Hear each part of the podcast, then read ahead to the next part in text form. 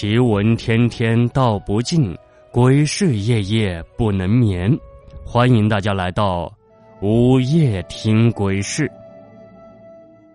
晚上好，家人们，欢迎光临午夜听鬼事。我是主播古言。大家可能都打过车，现在手机一点呀，这车呢就来到你面前了，是非常的方便。这方便是方便了呀，但是各种不法分子作案的机会也来了。前段时间听新闻说，某某平台一女子打车被性侵抛尸的事件。每当听到这些事呀，都挺心痛的。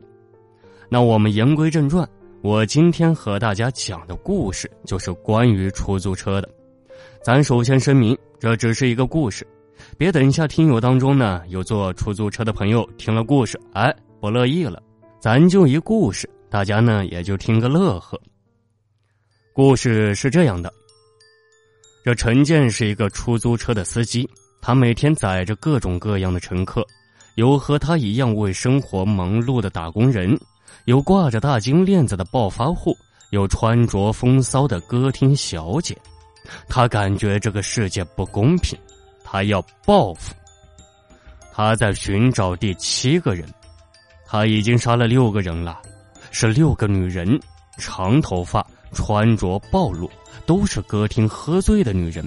他讨厌他们，他们深夜单独上了他的出租车，他每次都把他的猎物带到郊外二十里的一个废弃工厂的附近，然后离开柏油马路，走一段的土路，上到工厂的后面，在一片树林边停了下来，熄火。他下了车，哼着小曲，脱光自己的衣服，打开后排车门，赤条条钻了进去。女人惊恐的叫着，求着他放过她，甚至自己脱了衣服。最后，他将猎物狠狠的掐死，把赤裸的猎物扔进十几米远的一个水井里。他知道那个水井深不见底，很难被发现。办完了这一切，他开车离开，走到城市的另一头，留下猎物的钱，剩下的全部扔掉，包括手机，他也扔到臭河沟里。如果说他杀死第一个女人是因为那个女人特别像抛弃他的前女友，那么后面那些女人就没有什么原因了，仅仅是一种习惯，是一种需要。到后来呀，这甚至成了他的人生目标，唯一的人生目标。他在寻找第七个，耐心的等待，寻找，皇天不负有心人。第七个终于来了。深夜两点多，一个女人在路边向他招手。从他站立的姿态和风骚的样子看，他应该喝了不少的酒，他都快站不住了。他上了车。说了个地名，就在后排躺下了。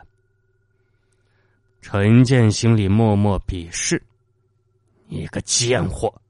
他观察了一下，附近没有监视探头。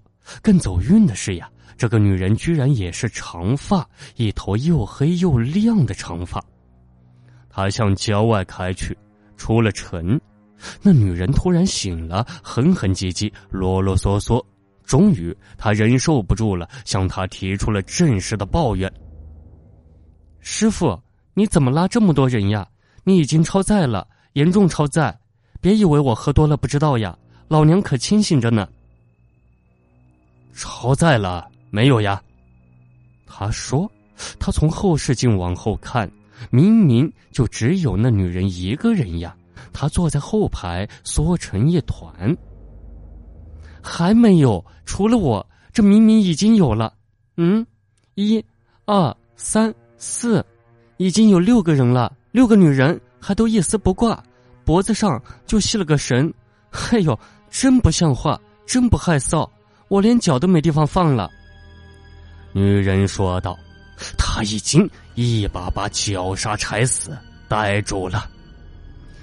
急死我了！我要下车，我要下车。”那女人说：“扔下了五十块钱，打开了车门，下了车。他放走了那个女人，尽管已经到了郊外，四下无人。三天以后，一个大雾的早上，他出了车祸，一头钻进前面大货车的屁股后面，他的车被挤扁了。自从那个女人下车后，有事没事，他都通过后视镜向后面瞧瞧，他要看看后面是否真坐了六个赤裸的女人。那天早上，他果然看到那六个女人，四个人挤满了后座，还有两个窝在座位前面的空间里。六个人全都眼睛一眨不眨的盯着后视镜里的他，对着他大笑着，他的毛孔都竖了起来，因此没有注意到前面停下来的大货车。这时，车后座传来几个女人的大笑声。